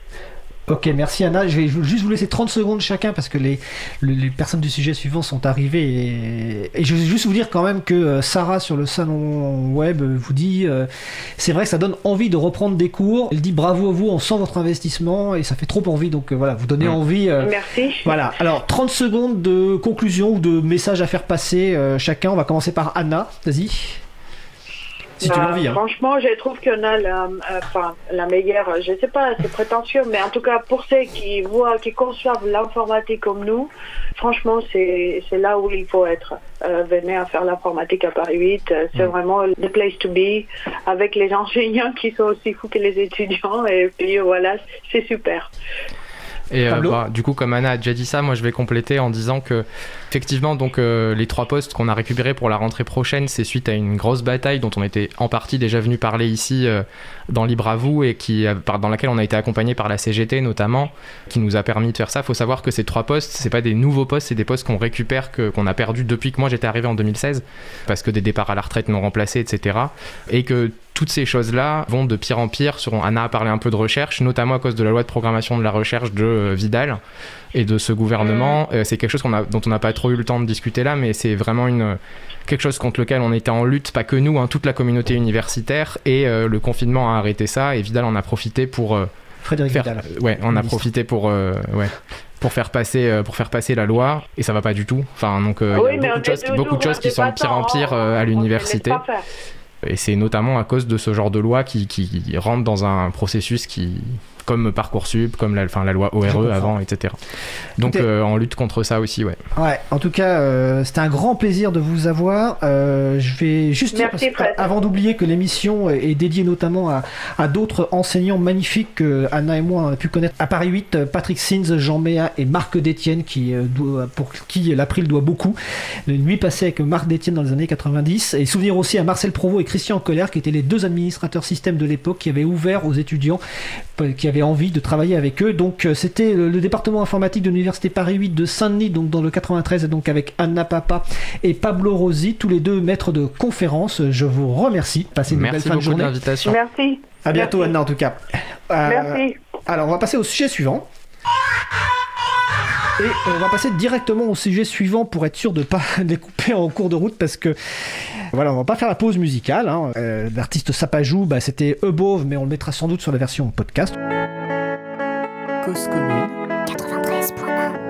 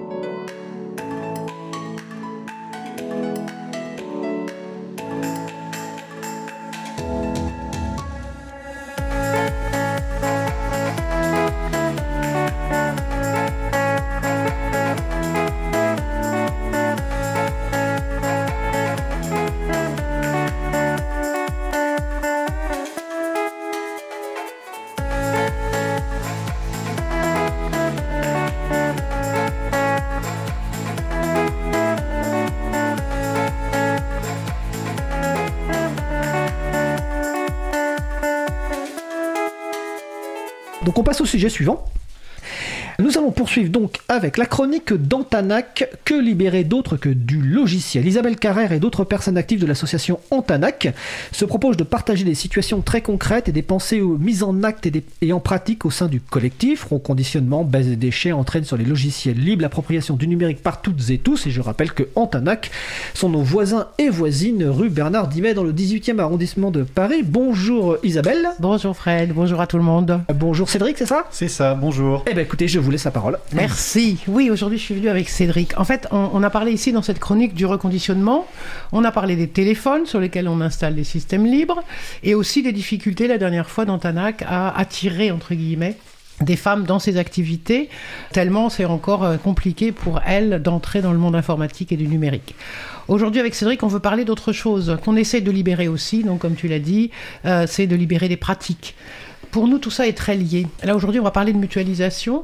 De même que pour nous, le matériel ne peut être dissocié des logiciels. Je veux dire, par là, on ne peut pas imaginer, développer ou utiliser du libre sans se poser la question du matériel sur lequel on va le faire, notamment la question du neuf et du reconditionné. De la même manière, on ne peut pas faire autrement que de se demander quelle est la provenance du matériel qu'on reconditionne, l'espèce de chaîne dans laquelle on se situe. Bon, on reviendra une autre fois sur la question du neuf, du sens de l'achat, de la propriété du matériel et aussi du gâchis immense qui est fait à plusieurs titres, mais là on est vraiment sur la question du reconditionnement. Tu parlais Isabelle de la question de la provenance du matériel informatique. En amont de cette chaîne de reconditionnement, on a des entreprises donc, qui nous donnent du matériel pour des tas de raisons. Il y a tout d'abord un contexte social et politique qui pousse au réemploi du matériel. Aujourd'hui, ce n'est pas encore complètement mis en œuvre, mais ça avance. Concrètement, il y a une conscience écologique qui se met en marche de manière plus ou moins effective.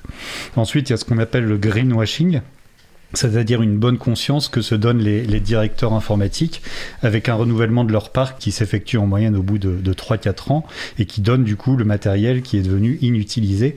Il y a donc tout un marché autour du matériel obsolète qui se met en place puisque pourquoi pas pour ces entreprises de, la possibilité de vendre ce matériel pour qu'il soit derrière reconditionné ou qu'il soit trié pour valoriser les matériaux. Il y a enfin des règles au niveau européen et, et international en ce qui concerne le D3E, c'est-à-dire les déchets d'équipements électriques et électronique. Le consommateur, aujourd'hui, quand il achète du matériel, il paye une toute petite partie de, son prix qui part dans le retraitement des déchets. Par ailleurs, les entreprises qui ne valorisent pas euh, leurs déchets et le jettent directement sont soumis à une taxe. Aujourd'hui, en TANAC, comme d'autres structures, on travaille pour faire baisser euh, la quantité de ces déchets via la, réutilisation et le réemploi. Voilà, réutilisation, réemploi, pour ça, euh, il faut qu'on arrive à trouver du matériel à reconditionner. Et au vu des demandes incessantes et grandissantes de personnes en quête de matériel utilisable, je dis bien utilisable parce qu'au début, en 2015, quand on a monté l'assaut, on acceptait un peu tout et n'importe quoi. Et d'ailleurs, on a encore dans le sous-sol à Antanac, dans les locaux, là, de vieux ordinateurs qu'on n'a toujours pas pu reconditionner. Peut-être qu'on y arrivera un jour, peut-être pas. Mais à l'époque, on acceptait tout. Là, maintenant, on n'accepte pas tout à fait tout. On est capable de dire à des entreprises, bah écoutez, euh, non, là, en fait, nous, on n'est pas une déchetterie. Du coup, on voudrait un petit peu quelque chose qui soit de qualité et qu'on puisse, euh, certes, réparer, optimiser, performer, mais quand même qu'il y ait une, base qui fonctionne, quoi. Avant, on n'osait pas le faire. Maintenant, on le fait vraiment. Et notamment, en ce moment, avec le télétravail, l'augmentation de l'utilisation forcée de l'informatique dans la société, pour les études, pour la formation, l'accès aux droits, etc., ça intensifie vraiment le besoin en ordinateur dans toute la population. Et du coup, on a fait le tour des autres structures autour de nous, autour d'Antanac, notamment dans le nord de Paris, mais même au-delà, pour voir comment est-ce que les autres faisaient. Est-ce qu'ils avaient des idées que nous, on n'avait pas encore eues pour faire mieux, même si on trouve qu'on s'est plutôt pas mal débrouillé depuis six ans, mais quand même. Et en plus, au moment du premier confinement, ça fait définitivement très drôle de dire des choses comme ça, le premier, le deuxième, le troisième, plusieurs institutions sont venues vers nous pour qu'on augmente le nombre de dons, parce que soudainement, ils se sont rendus compte, les mairies, Pôle emploi, les écoles, les universités, dont on parlait tout à l'heure, bref, euh, tout le monde s'est dit, bah, est-ce que vous pourriez faire plus, est-ce que vous pourriez donner plus? Oui, en faire plus sont bien gentils, mais comment, quoi? Et là, du coup, est venue l'idée d'un réseau. On s'est dit que si on se mettait à plusieurs d'autres petites associations comme la nôtre et même d'autres plus grosses structures, on pourrait peut-être accepter des volumes plus importants qu'on se répartirait entre nous, au lieu simplement de dire bah non, nous on peut pas prendre, là vous avez 500 ordinateurs, nous on dit non, on peut pas, on est trop petit. On s'est dit si on est un réseau de plusieurs structures qui peuvent reconditionner, alors on pourra accepter des dons euh, de, de grosses entreprises qui déstockent des volumes beaucoup plus importants. Donc du coup, en partenariat avec la mairie de Paris, on a décidé de se réunir avec d'autres collectifs pour mettre sur pied ce fameux réseau, afin de partager, échanger à propos du reconditionnement en général, mais aussi au niveau du traitement des déchets. L'objectif pour nous, pour Antanac, à moyen ou long terme, ça serait d'avoir une organisation mutualisée, par exemple un entrepôt où des entreprises et des particuliers déposeraient leur matériel en état de fonctionnement ou réparable pour qu'on puisse euh, le traiter. Il, pourrait y avoir une ou plusieurs personnes qui seraient en charge de la réception de ce matériel et puis également de la logistique et de, faire le lien avec les différentes structures. On pourrait mettre en place une espèce de droit de tirage, c'est-à-dire sur chaque don, chaque structure prend le matériel dont elle a besoin en fonction de ses besoins et en fonction de ses capacités de, stockage. Les structures du réseau ont un mode de fonctionnement très varié. Il y a d'un côté trois structures qui sont assez entre guillemets grosses. Hein. Il y a un CAT, c'est-à-dire un centre d'aide pour le travail, une entreprise de réinsertion et une association membre d'un mouvement humanitaire. Donc pour ces structures, la solidarité est en interne, c'est-à-dire qu'il y a des personnes en difficulté pour trouver un emploi ou des personnes qui ont besoin de passer par une de ces structures dans leur parcours professionnel. D'un autre côté, on a trois entre guillemets petites structures, c'est-à-dire nous et deux autres petites associations de proximité. Donc nous, on récupère le, matériel via des dons uniquement, on le répare, on le trie et on le donne en contrepartie d'une adhésion ou d'un prix libre selon les cas. Donc on voit qu'on a des modèles économiques qui sont complètement différents. Par exemple, à Antanac, toutes les personnes qui travaillent sur l'activité de reconditionnement sont des bénévoles. Donc le coût, entre guillemets, du matériel reconditionné n'est pas du tout le même. Donc l'idée, euh, c'est de, vraiment de mutualiser entre ces six structures, de récupérer tout le matériel via des dons et que chacun garde son mode de gestion interne propre. C'est ça, dans les pratiques, c'est vraiment ça, c'est chacun reste euh, au milieu euh, exactement comme il le veut. L'idée, c'est de mutualiser l'amont et peut-être après l'aval, mais en tout cas de laisser chacune des structures continuer à fonctionner comme elles fonctionnent. Du coup, comme ce projet de réseau en théorique, en conception avançait bien, juste à ce moment-là, en fin d'année dernière, on a été contacté en Tanac par une entreprise qui avait plus de 200 ordinateurs à donner. Du coup, on s'est dit que c'était l'occasion de faire l'exercice pour de vrai, pour de bon, et de démontrer aux autres que ça pouvait marcher. Donc on a fait ça, on les a prévenus, on a dit voilà, on a 200 ordinateurs qui arrivent, qui veut quoi Et c'était intéressant parce qu'on a tout de suite constaté que les structures euh, pour de bon jouaient le jeu, que c'était pas une question de concurrence, j'en veux plus, j'en veux tant, etc. Tout le monde était vraiment adorable, ça s'est super bien passé, on s'est réparti les choses. L'entreprise en question, en plus, on a eu de la chance, avait fait les choses vraiment bien. Donc elle avait effacé elle-même ses données il n'y avait plus rien du tout, donc on n'a pas eu ce boulot-là à faire. Elle avait tout bien emballé, avec, c'était clair, ce poste-là n'a pas, de, disque dur, celui-ci n'a pas... Enfin, voilà, des choses vraiment hyper transparentes. Donc ça, ça a vraiment facilité. Et même, elle a payé la livraison. Donc là, c'était le truc en or qui nous arrive pas tous les jours. Parfois, c'est plutôt on va chercher les trucs dans la camionnette et on se débrouille. Là, c'était vraiment très chouette. Et donc, les ordinateurs ont été livrés par eux euh, chez Antanac et les autres structures sont venues chercher les ordinateurs dont ils avaient dit qu'ils avaient besoin. Et donc comme ça, on a bien vu qu'il y avait à la fois de la considération entre nous et que, euh, ben voilà, c'était peut-être possible. Et donc ça, c'était vraiment chouette car on a vu que c'est possible, que ça peut marcher et que chacun peut y trouver son compte. Donc comme on disait au début, on, libère en fait euh, les pratiques et on libère et on se libère des carcans de fonctionnement différents. On partage un besoin et surtout on y apporte une solution. Voilà, au début des échanges, certaines des structures qui achètent actuellement le matériel se disaient un peu perplexes, avaient du mal à comprendre qu'elles allaient pouvoir accepter gratuitement euh, du, matériel, alors qu'il y a un marché du reconditionnement qui continue à se développer et, que les sources de dons allaient se tarir. D'autres n'imaginaient pas comment on allait pouvoir se répartir les ordinateurs, mais là on a, on a donc vu que c'était jouable, c'était faisable. Parmi les, structures qui sont dans le réseau, alors le réseau maintenant, ça y est, il a un nom depuis deux jours, donc il s'appelle le réseau Refis. Ah, c'est une exclusivité alors C'est une exclusivité absolument pour les bravos. Refis, du coup c'est rigolo, parce que ça fait référence aussi au Refer, donc c'est voilà. Euh, mais là Refis, donc on a, on, a, on a mis tous les mots dedans, c'est un peu, c'est donc le réseau de réemploi francilien et informatique solidaire. Il y a tous les mots pour dire ce que ça veut dire. Quoi. Donc certaines des structures qui sont là se considèrent elles-mêmes comme des reconditionneurs. D'autres se considèrent comme des accompagnatrices numériques. Nous, on est encore un peu plus particulier en Tanac, on est à côté, on est plus sur un autre enjeu global d'appropriation libre.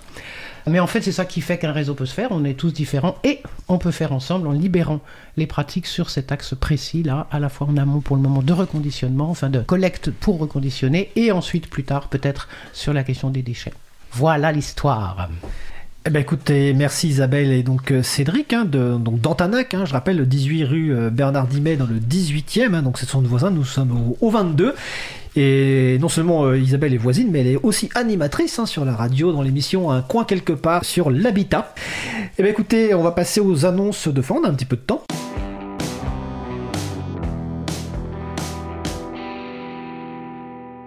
Alors, quelques annonces de fin. Bon, d'abord, on, l'a signalé la semaine dernière, euh, mon collègue Étienne l'a déjà fait, mais je vais le refaire parce que c'est un site important. Nous avons le plaisir d'annoncer l'ouverture du site Libre à lire, qui est consacré aux transcriptions traitant du logiciel libre et des libertés informatiques en général.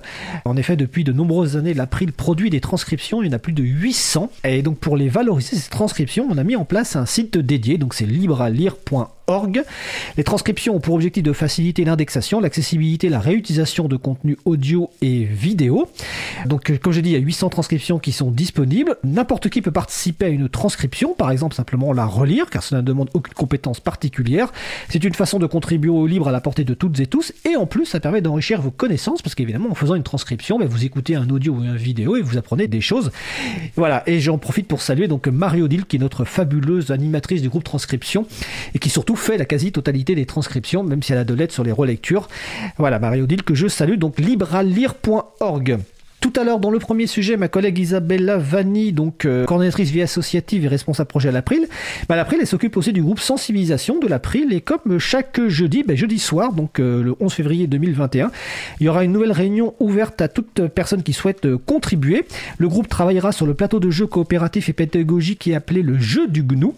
Et dans le cadre de ce jeu, en ce moment, le groupe se penche notamment sur les moyens d'expliquer différentes euh, problématiques ou des différentes questions autour du grand public. Donc n'hésitez pas à venir, même si vous connaissez pas forcément le logiciel libre ou pas très bien. Donc toutes les infos sont sur le site de l'April et sur le site de l'agenda du libre.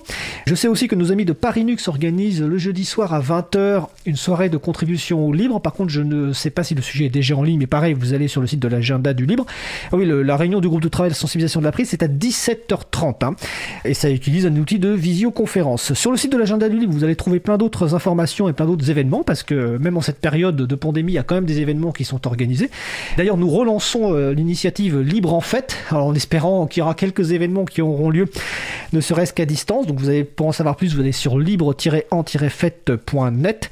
Donc n'hésitez pas à ra- rajouter vos, euh, vos événements. Si vous prévoyez des événements physiques, comme c'est le cas par exemple euh, dans différentes villes, bah, essayez de prévoir un backup au cas où l'événement soit annulé, car assez probablement, en fonction de la date, les événements n'auront pas lieu en physique. Donc c'est essayer de prévoir quelque chose, comme par exemple le, FOSDEM ce week-end qui est à Bruxelles, qui est un rendez-vous euh, plutôt geek, euh, a eu lieu entièrement à distance. Donc voilà, sur le site de l'agenda du libre.org, vous trouvez toutes les informations.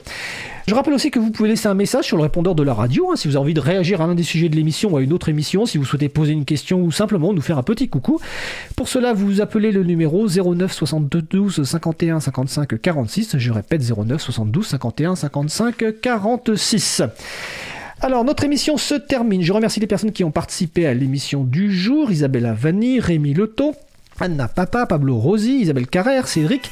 Aux manettes de la régie aujourd'hui, Patrick Creusot. Merci également à l'équipe qui s'occupe de la post-production des podcasts. Samuel Aubert, Elodie Daniel Giraudon, Olivier Humbert, Languin, Sylvain Kutzmann, Olivier Grieco, Quentin Gibaud, toute une équipe euh, pour travailler sur ces podcasts-là, mais évidemment, ils se répartissent le travail. Vous retrouverez sur le site de l'April, april.org et sur le site de la radio causecommune.fm une page consacrée à l'émission avec toutes les références utiles que nous allons compléter suite aux échanges euh, riches que nous avons eu aujourd'hui. N'hésitez pas à nous contacter si vous voulez nous faire des retours, nous poser des questions ou poser des questions aux intervenants qui sont euh, aujourd'hui qui sont qui sont participés aujourd'hui à l'émission. Nous leur transmettrons évidemment euh, euh, vos questions. Nous vous remercions d'avoir écouté l'émission. Si vous avez aimé cette émission, n'hésitez pas à en parler le plus possible autour de vous. Faites également connaître la radio Cause Commune, la voix des possibles. Je crois qu'à partir de la semaine prochaine, il y a une antenne libre tous les soirs à partir de 22h animée par Karim pendant la période de vacances scolaires. Donc n'hésitez pas à écouter, il y a plein d'émissions super. La prochaine émission Libre à vous aura lieu le- en direct mardi euh, 16 février 2021. Ah bah j'ai pas été assez rapide. Et notre sujet principal por- portera sur des démarches pro dans l'éducation. Nous vous souhaitons de passer une belle fin de journée. On se retrouve en direct la semaine prochaine. Et d'ici là, portez-vous bien